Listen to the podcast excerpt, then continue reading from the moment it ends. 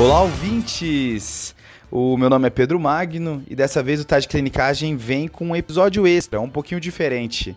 O Rafael Coelho fez uma live no Instagram junto com Rafael Bizarria, um advogado especialista em direito médico, para comentar um pouquinho sobre direito e médico residente, falando alguns deveres, algumas dúvidas bem pertinentes do dia a dia, e a gente separou um trechinho aqui para pôr no feed de vocês. Para assistir a live completa, ah, vai lá no IGTV, no Instagram do Tá de Clinicagem. Fechou? Vamos lá. Bora para as perguntas que o pessoal mandou. Como que está a regulamentação e a carga horária para atendimento de casos Covid na pandemia?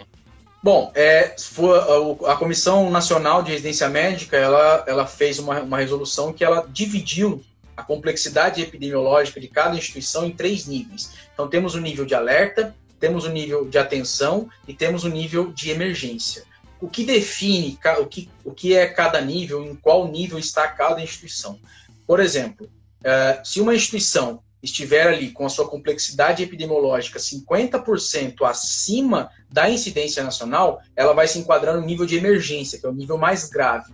E nessa situação, o médico residente poderá ter a sua carga horária em até 50% direcionado para o combate ao Covid, o que daria 24 horas semanais direcionadas ao combate ao Covid. Além disso, pensando agora no nível intermediário, que é o nível de atenção, nós temos aqui que se houver a complexidade epidemiológica entre 50% e a incidência nacional, o médico residente poderá cumprir até 20% da sua carga horária prática semanal em combate ao Covid. Então, 20%, 20% não, 20 horas, desculpe.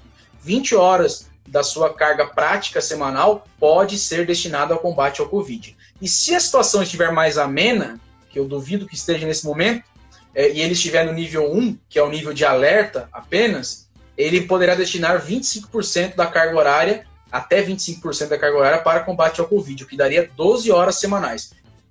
Resumindo, se tiver na fase vermelha, vamos colocar assim, que é complexidade epidemiológica 50% acima da incidência nacional, ele fica 24 horas semanais, pode até 24 horas semanais, na ala Covid. Isso de acordo com a instituição, não é o médico que vai escolher.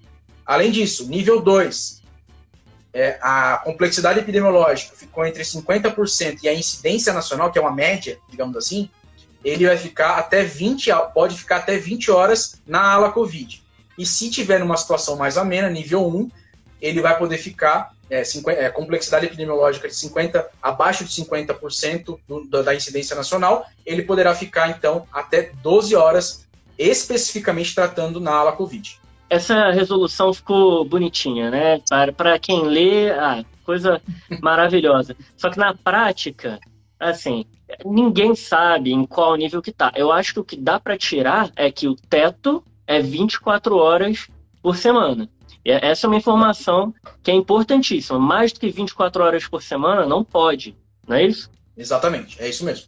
24 horas é, é o máximo que pode, pensando que o país inteiro se encontra no nível 3.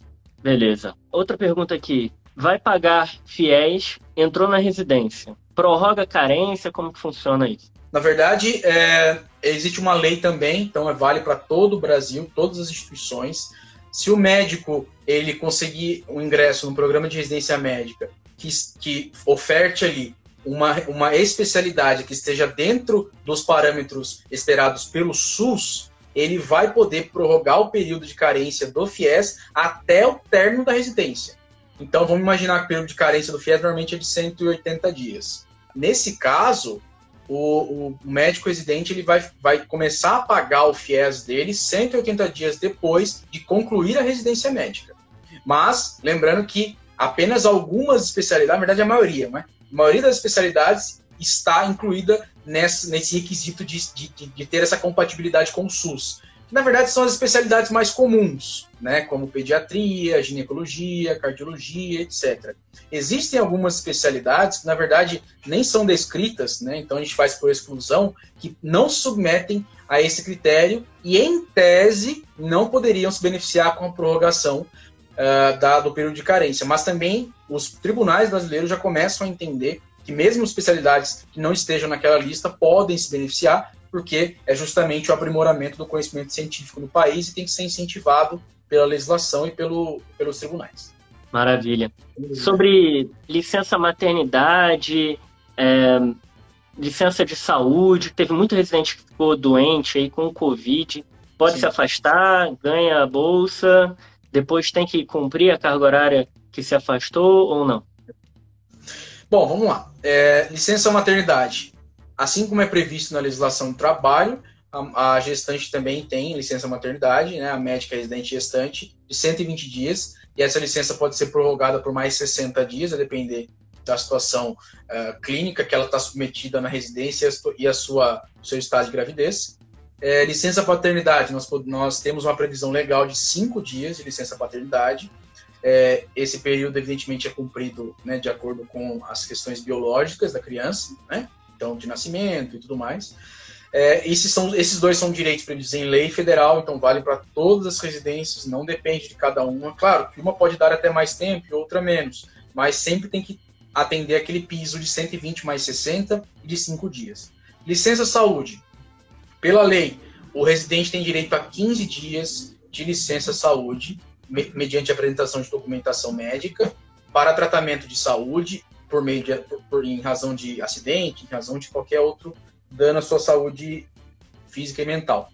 E esses 15 dias, eles podem ser prorrogados a depender de cada instituição. A lei prevê 15 dias. Além dos 15 dias, vai depender de cada regulamento, de cada residência médica. Bom, cumpriu, é, vamos pensar que ele ficou 15 dias afastado por, por questões de saúde. A sua, o seu período de residência vai ser prorrogado proporcionalmente ao tempo em que ele ficou afastado, seja por licença paternidade, maternidade ou licença saúde. Então, se ele ficou 15 dias com uma doença e voltou após o 15 dia, ele vai ter 15 dias a mais de residência médica para poder cumprir a carga mínima que é estabelecida aos, aos outros residentes também. Uma última pergunta aqui que eu acho que não quero te deixar na fogueira, viu? Qual é a sua opinião sobre as instituições que usaram residentes para atuar em áreas de Covid no ano anterior e não irão repor esse tempo perdido para a especialidade de escolha. Até onde eu sei, é, foi discutido nacionalmente, foi decidido que não vai ser estendida a residência em nenhum lugar. É, é isso mesmo? Tem alguma informação aí que eu perdi? Olha, essa mesma resolução que eu falei para vocês sobre a, os níveis né, que foram estabelecidos, falou também, na verdade, nessa mesma oportunidade, eles discutiram alguns outros temas. Esse tema, de fato, ele ainda não está pacificado, não tem uma definição absoluta sobre isso. Mas o que eu vejo como saída para esse caso, como já aconteceu em outros casos, é que o programa de residência médica pode, mediante uma convenção entre os seus preceptores, a diretoria e os residentes, estabelecer um período adicional, mas eu imagino e penso, em relação à legislação, que esse período deveria ser facultativo, para que o, o, residente se sentindo ali prejudicado pelo não cumprimento de uma carga mínima na sua especialidade, possa usufruir também desse período para correr atrás do tempo perdido. Mas, é, como você falou e como já está havendo uma tendência de que não vai haver essa, essa, é, esse tempo adicional obrigatório à residência médica, eu imagino que algumas instituições farão, com certeza e oportunamente, a abertura de prazos uh, facultativos para cumprimento da, da especialidade, a depender da vontade do residente.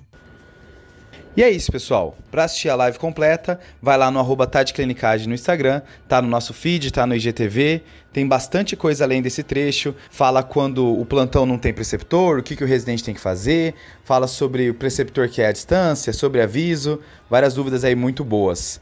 Checa lá, pessoal. Abraço, falou, falou, falou, falou.